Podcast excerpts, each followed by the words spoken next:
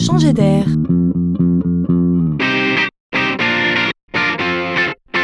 C'est la chronique de Laurent Collen.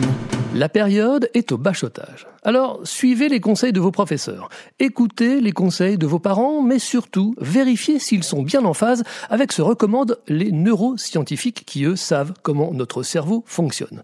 Alors, que disent-ils? D'abord, bien découper son travail en de multiples missions pour se concentrer à chaque fois sur un sujet bien clair. Le cerveau doit faire une seule chose à la fois, même si vous savez faire plusieurs choses en même temps. Comment doit-on organiser sa journée?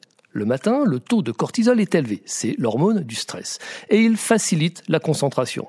Donc on est mieux armé le matin pour acquérir des informations nouvelles, avoir une démarche analytique de compréhension.